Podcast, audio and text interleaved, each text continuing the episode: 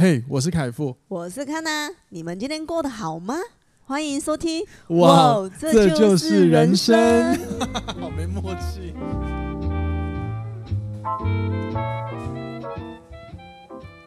欢迎收听哇，这就是人生。大家好，我是凯富，我是康娜，欢迎回来今天的节目。大家台风天过得好吗？希望你们的家里都没有什么事情。然后在台风天那天呢，我所住的地方呢，哇，半夜有发生停电。嗯，好像是我们那一区停电呢。没错，然后那时候我我我难得觉得哇，停电好可怕。后来我回想，为什么我那天觉得停电特别可怕？除了发生原因是在半夜大概两点多到三点，另外一个就是因为夏天的关系吧。我在想，对啊，因为如果隔天持续停电，如果虽然说隔天它呃还是有下雨，可是你万一万一你知道最近天气很奇怪，如果突然隔天就太阳就出来，然后一直停电，感觉夏天很可怕欸。哪个台风不是夏天？也是，但是很久，我的记忆告诉我，很久我没有，我很久没遇到这种事情，你知道吗？也是啊。好了，只是闲聊一下这个台风天。那希望大家你们住的环境都没有问题，都没有事，然后上班一切都顺利，生活一切都回归，好吗？嗯、好，然后呢，在往下聊主题之前呢，就是刚呃，就是回，我想回应上上一集，就是因为我有听众朋友就是有聊到哇，就是针对我提到了。我对于如果身边有有那种情绪绑架我的人，或者那种受害者心态的人，然后会告诉我什么？我我那时候举例，如果说他如果说他告诉我他想要去自杀，然后他结果他真的去做了，那这件事情如果真的让我遇到了，我可我就是说我不太我不会哎，我说什么去啊？嗯，不会内疚啊、我不会有太多的内疚，但是不代表我不会感伤。我觉得感伤跟内疚是两件事。感伤是我会觉得啊，好可惜哦，因为可能有人会对我在这个论述。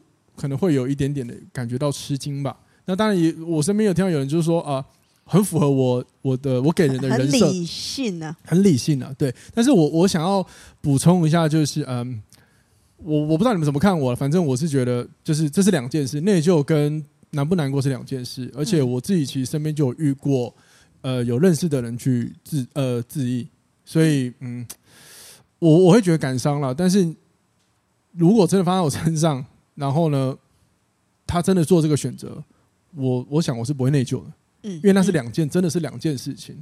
我我想要传达的意思是，各位要读懂你的情绪里是因为什么事情是让你在意的，对，不要把任何事情混为一谈，因为你还是容易伤害到你自己。嗯哼，照顾自己嘛，对不对？然后我这些理性的，其实还是一样老话一句练习的。你们在听哇哇在哇嘞哇，这就是人生。所有的集数当中，你听到我的一些分享，如果让你觉得很理性，记得，因为我全部都发生过，所以我在我的情绪纠结里找到出口，以至于我知道怎么解决它，所以我才透过节目分享出来。对，所以呃，我以前就很容易把别人的情绪扛在身上，我觉得都是我的责任，我要扛。结果我发现好累哦，而且我也那时候也意识到，我有一点点是希望别人来感谢我的。所以这这个心态状态，我觉得不是那么健康。后来我就一直修正，一直修正。然后到最近呢，我还是有时候会发现，我有时候我做一些事情，还是会有一点点是希望别人注意我，嗯的的这个心态。这个未来我再跟大家好好的聊一下，好吗？因为今天主题主轴还是我们爱情题的部分，好不好？那我们就进入今天的主题喽。爱情题，哎，讲到这个，我想到一件事，我我我前，哎，我上一周，哎，上一周，对，我有在 IG 开了一个就是投票，就是问大家，就是大家觉得我的这个 Podcast 节目里，然后哪一个系列单元比较受欢迎，就是它的收听率比较高，然后我就列出爱情题，然后人际关系与呃情绪吧，还有什么那个那什么？投资理财，呃，投资理财，还有一个还有星座，然后很多人投最多是爱情题。就殊不知，真正的答案是那个投资理财。投资理财，对，它是我最近哇靠下载数最多，我真的是出乎意料。好吧，嗯，没事。突然自己不知道怎么收尾。我想说，你怎么突然 Q 这一段？我就突然想到什么就聊什么嘛，对不对？好，爱情题，OK。然后今天这个呢，哇，真的是，如果你有看标题就知道这是个挑战话题。对我跟康娜来说。我们两个在想，我们想，我们两个在想要聊这个主题的时候，其实我们有想到，它真的是一个蛮大挑战的话题。因为所谓大挑战，是我不知道听众朋友会抱持什么样的角度来听我们聊这件事情。嗯，所以我想请大家保持中立情绪。嗯，对，中立情绪，先不要放太多你的你的个人的主观认知，或者是你的情感洁癖，你先听听看，因为我们想要前半段，我们想要先广义的来尝试，我我我啊，尝试广义的来聊这件事情。嗯，好，然后我要先来说理这个缘由是什么？嗯，好，还是你要来跟大家分享？不要你说，你你你口齿比较清晰。那请问你来这边干嘛？开玩笑。哎，对不起，我要罢工了。啊，对不起，好 gay 哦，好娘哦，我要罢工了。好了，就是我们上就是上次我有我有个朋友。他跟我说呢，他跟一个他的男性友人见面，然后见面之后呢，那个男性友们有人在跟他倾吐他的感情问题，嗯，然后这个感情问题是这样子，他问了我朋友说，呃，他一直有想要开交友软体，嗯，想要找别人，讲白话就是要约炮。前提是这个男性友人是有女朋友的状态之下，哦，对对对，然后呢，他就说 他想要找人约炮，但是他一直不敢跟他的女朋友讲，就是不敢开交友软体这件事情。然后我朋友就问他说：“你说女朋友为什么要做这件事情？”他说了一句话：“呃，你一到五都吃一样的菜，你六日总会想换点口味吧？”嗯哼。好，然后这件事情，我我然后这件事情呢，当然康纳就觉得，但不可以有他有女朋友哎。可是呢，我真的很喜欢就是跳脱思维来思考问题。我在想，那什么样的情况之下？可以约炮，或者是就是精神出轨，whatever。因为约炮这个事情，好像在现代的这个社会环境来说，其实它也是蛮普遍的啊。我觉得还蛮普遍的，蛮普遍的啊。而且其实大家接受度某方面，就我的理解也不算差啊。嗯，对啊，就好比说我，因为我我刚刚讲我的理解是我之前看了很多有关教软体的访谈呐，但是但详细的数呃数字我忘了。对，当然当然也有可能是。交友软体自己做出来的的数字美化过，有可能，只是说确实在访谈里面有很多人他们是可以接受的，所以我就在想，那单纯看约炮这件事情，如果就直接定义约炮这两个字是错的，好像也有点对这两个这件事情不太公平，你懂吗？嗯哼，对，因为普遍听到约炮就是大家很容易下意识的画上啊出轨，嗯，或者是说你就是什么坏，你就是渣什么之类的。我觉得现在比较好的是。在交友软体上面，很多人都很坦诚说，我就是来约炮的。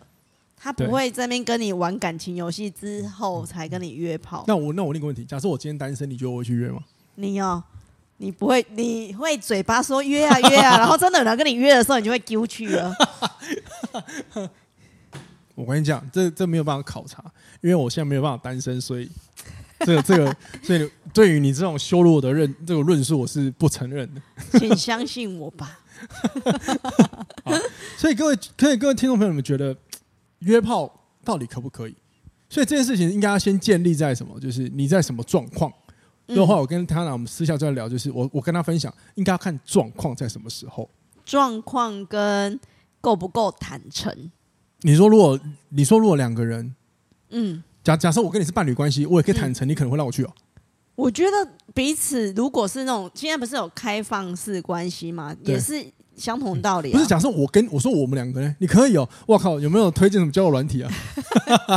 开玩笑，开玩笑，开玩笑。我觉得是现在很多这种关系啊。哦，开放式关系。因为我觉得现在现代人很多没办法单一一个的专一一个感情。对，没错，很很多会觉得说。我现在还不想定下来，所以我希望可以有多方面的可以交流。嗯哼，嗯哼，然后只要彼此情侣伴侣之间，你讲好说你你可以这样，我也可以这样，彼此 OK，我就觉得还 OK。我们在挖化现象那一集，大家可以回去听一下。我们有聊到 Z 世代现在谈恋爱，他们有个情况就是就是就是我刚讲的挖化现象在讲什么？对，就简单来说，反正他们现在 Z 世代很多人，他们就会。呃，某一方面那个状态有点就像是情境式的恋爱吧，就有点像开放式关系。嗯嗯，也就是呃两个人在一起，两个人走在一起，比如说今天约会，他们享有一切，享受情侣该有的行为，可是他们不会说破我们我们是什么关系。嗯哼，对，然后他们离开彼此之后，依然还是有自己的交友圈。对啊，对，所以我觉得这个就是，我觉得现代的环境交友是如此，我们某方面我们也可以去理解跟接受。当然，我讲的接受是指。不是要你这么做，而是你要去接受现在确实有这样的模式出现。嗯，因为我之前的那我在那个哎挖化现象那一集嘛，是那一集吗？反正我有聊到，就是早期的人类的性爱，女生会去在部落里找不同的男生进行性交。那我们现在变成是一次对一个，那也是后来的人去改变了些什么模式跟规则嘛？嗯，对啊，不然你看在部落的时候，一个女生为了要有让她的小孩拥有各个不同的良好基因，一定会去跟她部落里不同特性的人进行性行为。嗯哼，希望试图让她的精子进入她的身体里嘛？对啊，嗯，所以某方面到演化到现在，模式改变了，我们也接受了。所以现在如果又有些不同的模式，我觉得我们要去理解。甚至我想过、欸，如果有一天是我的小孩，我我认真讲了，我可能也会试着去理解他们现在的模式，因为。这就真的不同啊，环境就不同了。嗯，可是它不代表你一定要接受，你懂吗？我讲的就是指你要去理解，呃，对不起，你要接受这个模式有改变，可是不代表你个人要接受像这样的恋爱模式。我觉得你可以去理解不接受，可是我就不要去批判别人的选择怎么做。对。对嗯对啊，对啊，就像我们以健身产业来说好了，上次我呃前几天还跟我一个朋友来讲电话，我们就有聊到，其实其实，在教学里有些动作是很危险。那有些教练可能上过某些研习课之后，他理解到有些动作很危险，可是他可能回到他的职场上，他依然还会是会教那些高风险的动作。那我们的想法就是。这是他的选择，我们没有办法去跟动他什么，我们只能传递讯息，但是我们没有权利告诉他，哎、欸，你上了你上了我的课，你就不可以再教这个了，嗯、没有办法，我们没有这个权利。嗯、所以，所以回到本集的开头，我才会说，各位可以保持中立情绪来听听我们今天想怎么讲。嗯，对啊。然后，当然结论是什么？最后我们也会在节后节目最后补充一下我们的观点了，好吗？好，那听到我那个朋友的这个事情的时候。呃，如果是站在有女朋友的角度，我觉得是不可以啦。可是如果说他们今天的恋爱关系是开放式关系，那那就另当别论了。嗯、所以有一点像是有没有讲好，对吧？嗯、但此刻呢，我们先单纯再回到约炮这件事情。嗯。然后跟精神出轨，我们今天的标题有写到精神出轨。嗯。我们就是我们就是想谈这两件东西。哦、我们先从最本质本质来看待这两件事。嗯然后，那你能接受肉体出轨还是精神出轨？你说我吗？对，如果你在有伴侣的关系的时候，你能接受你的另外一半是精神出轨还是肉体出轨？精神我可以，精神你可以，精神我可以，肉体你不可以，肉体不行。哦，肉体不行，哦，一次没关系。因为我我有我自己留后路啊，你卖乱呐？是你在乱、欸？我好不容易要讲认真，你们突然接这个？那好了，我只是好奇、啊、那你可以，那你可以接受哪一个？我可以接受哪一个？嗯，认真哦。我们打折是认真不骗哦。我觉得偶尔 肉体可以，精神不可以。哦，为什么？为什么？为什么？为什么？为什么？因为肉体单纯是有时候你是生理需求啊。那你有你有你有另一半啊？你有老公啊？呃是。那个你刚刚前面讲的、啊，对，一一到我都吃一样的，我要吃点。所以你先，所以有时候你会吃你的？不是，我在讲单纯看这个时候，单单纯看这个事情，因为我觉得那个精神出轨比较多于已经心理层面的出轨，我觉得那个我不太能接受。哦哦，哇哇，那你好，你好，你好酷哦！你刚好相反嘞，你你反而是啊，那某一方面你比较在意心灵的那个诚实度跟心灵的。感情融洽嘛，因为肉体是行呃行为，不代表人。但是有些人讲了嘛，你可以夺走我的肉体，但你夺不走我的心的概念哦。因为有时候肉体是当下你接受哎，你当下可能喝醉酒，然后那个情分情境之下，气氛之下，你可能就不小心。你好酷哦！啊，可是你那个那我精神出轨，精神出轨的话，就真的你有喜欢上对方了。对对了对了对，等等等，我们会分享嗯。完，等等等，我们再绕回来。呃，算了，我直接讲好了。你都讲到这边，我们先来聊聊精神出轨的定义好了。然后各位可以检视一下，你现在有没有精神出轨？啊，你啊，我跟你讲，各位，如果你们是情侣听的，你你等一下，无论发生什么事，你都说，说我没有。好，我这好，那我我是爬文的啦，好不好？就是单纯爬文看一下。哎、欸，我看一下。哎、欸，我我看了有一个写了，我觉得还不错。啊呵，没存到吼。对啊。我，啊，我看到，我看到，我看到了，就是我网络上找了一个文章，然后呢，刚好写写了一个，那我觉得还不赖，然后各位听听看，它呃，它来自于今日心理学，然后呢，它将出轨定义为一段亲密的关系，取代本来伴侣的位置，影响了原本伴侣的关系。那什么样的情况之下，五个方？呃，他们他这边写到五个行为可以判定你是否精神出轨。第一个就是，如果你和对方无时无刻都在传讯息，可能是。嗯哼。然后我们我们这边讲可能啊，因为有时候可能真的好朋友可以一直聊，好，但是就是你可以思考，有没有可能要变到那个情况？然后第二个是和另一半刻意隐瞒你们彼此这件事，就是你跟假设你跟假设我跟一个 A 女一直在传讯息，然后他的事情我都不跟康娜讲就算了。嗯、然后第三个就是不提自己的伴侣，嗯哼，哎，我跟 A 女从来不提说，哎，我我有康娜这些事情，嗯。然后第四个是另一半不再是第一位，就你很多事情你会，我觉得这一段讲白话就是另一半你的现现任另一半对你的要求，你可能会觉得有点烦，拖沓，嗯嗯嗯之类的。然后第五就是你会吃醋，你会在意那个另外一个人的行为跟别人的互动。嗯，对，如果你有一丝丝的话，那你就要注意，你有可能精神出轨的状态。嗯，对。好，所以呃，我我我我我蛮想回应你刚刚超屌了，因为这样讲一讲，其实肉体我可以理解，因为有时候我我必须我自己很承认，就是人是需要新鲜感的，不同的新鲜感真的真的是需要的，所以有这种事情的话是 OK 的。但是我跟康纳还是不会做，你放心了。你害怕跳跳那个陷阱是不是啊？不是啊，不是啊，就是就是等一等，我会聊这件事情。嗯嗯，等等，我接下来要聊就是我，这是我目前我们俩目前不会做了。我讲人家听听，我们两个会不会毁掉我们在人家心中的形象？首先，我跟康纳本来就是很 open 在聊这件事，我们是很客观的看问题，很 open 好吗？好，所以到底我们回到重点，就是呃，约炮跟精神出轨这件事情呢，到底可不可以？我想要先从比较原，就是比较。本质来看，然后大家听完之后自行可以思考，到底觉得好好还是不好，可不可以还是不可以？嗯，那我将从人性、道德跟法律的观点来看这件事情。嗯嗯，首先第一个呢，人性的意思呢，简单来说就是呃繁衍、繁殖跟生存两件事，这跟人性就有关系。嗯，对。好，那什么样的情况之下需要端出道德呢？就是当你的人性行为、人性的这个行为。呃，波及到他人的利益的时候，道德就要端出来了。嗯哼，好比说，假设在远古时候，人为了生存，是不是人性生存嘛？对不对？嗯。所以我们是不是要去狩猎采集？可是食物缺乏，所以人类其实要捕打呃要那个采集食物是很难的。那这个时候，他为了要让自己不要饿死，或者是不要让自己的身边的人饿死，他就很不管别人，就把直接把来跟他抢食物的人干掉。嗯，那怎么行呢？因为你是满足你的你的利益嘛，可是你波及到对方的利益啊，这就不行了。对，这个就是道德的底线。嗯，对，要用更简单的讲话方式，就是你现在在排队，你排了很久，然后现在有人插队，你你不爽，因为因为他触犯你的道德。嗯，对，所以如果说你现在做的事情波及到道德，那就不可以了。嗯，好，那什么样的情况之下呢，会让会让这个人知道底线在哪？就是你不能触及到我的底线。嗯，就是如果你踩到法律边缘的话，嗯，对。可是你踩踩到，比如说还没到法律边缘，可是踩到我的底线呢、啊？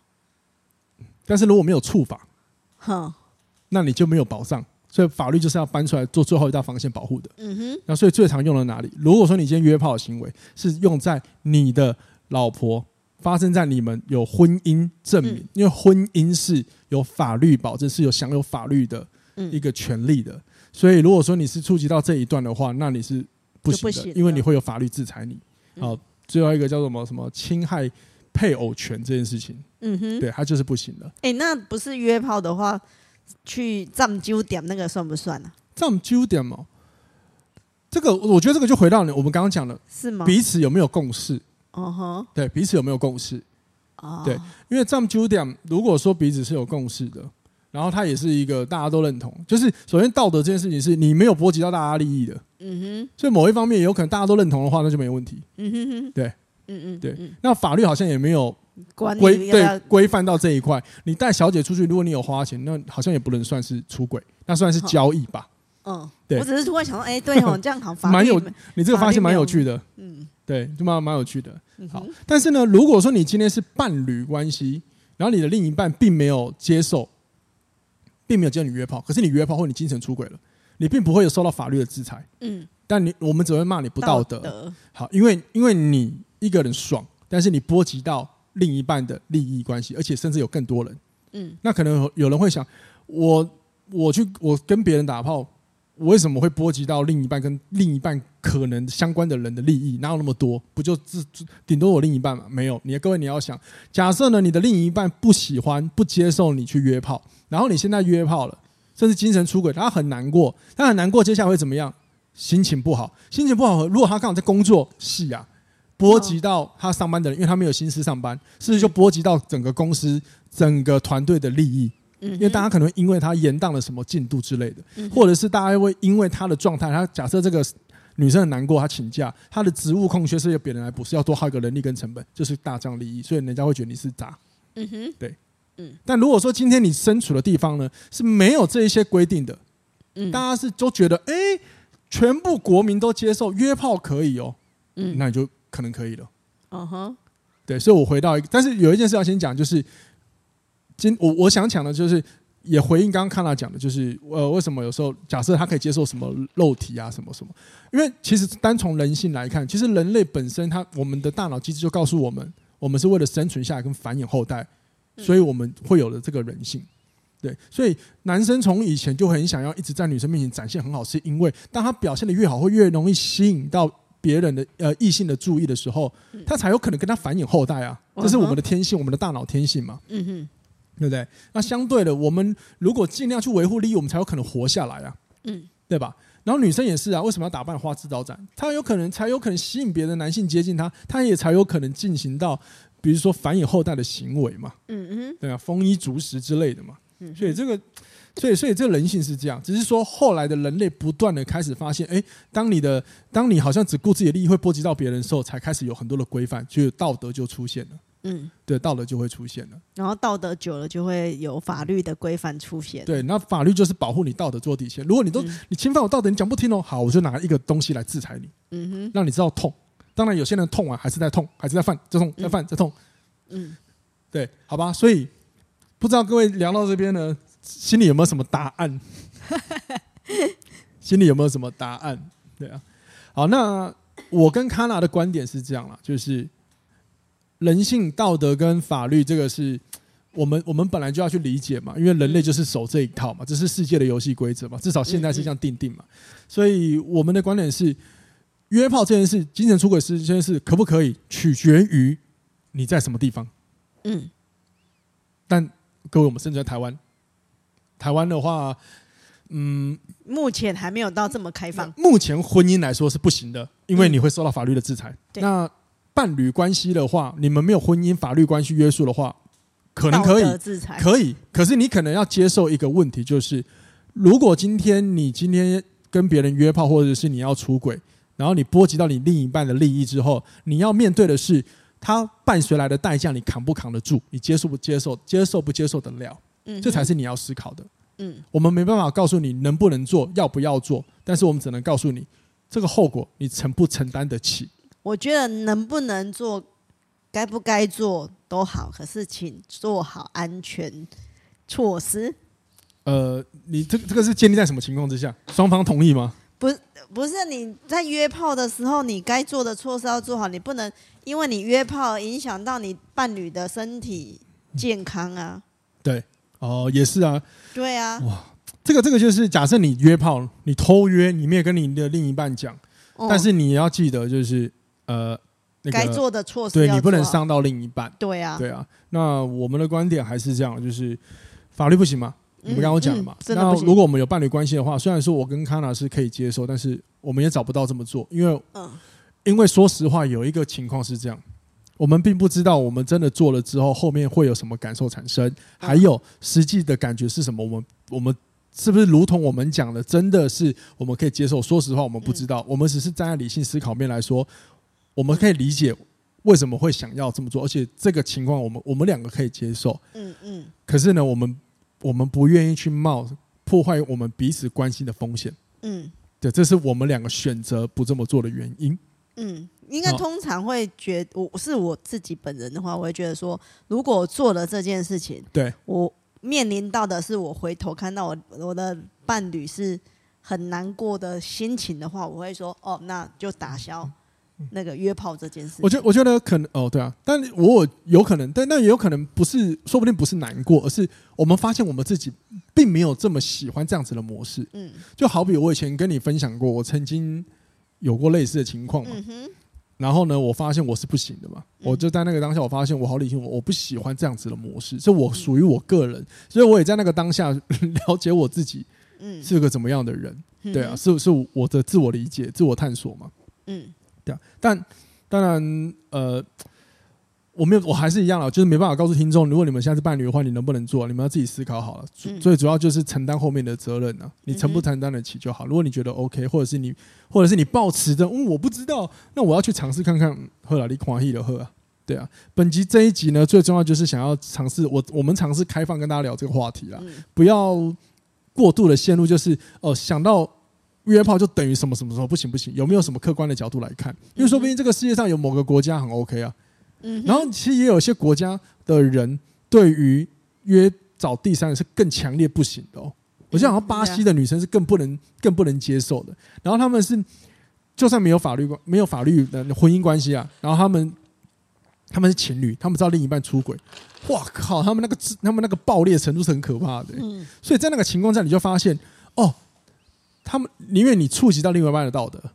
他们他们的那个他们的利益关系嘛，就是因为你你如果出轨嘛，他会难过，这是他的利益嘛，他心情受损嘛，对不对？嗯。然后他会波及到你的生命嘛，因为人性嘛，所以他杀爆你嘛，好像也更可怕。然后通常他们好像，我我是不知道男生会不会减少出轨啦，或女生啊，但是我知道就是不知道有哪个节目，然后听那个那些女女生访谈说，他们说如果你的另一半出轨会怎样？哇，他们反应超爆裂。对，那这个世界上，我我自己是不知道有没有哪个国家是目前开放说哦 OK 啊。之类的，我是不知道了。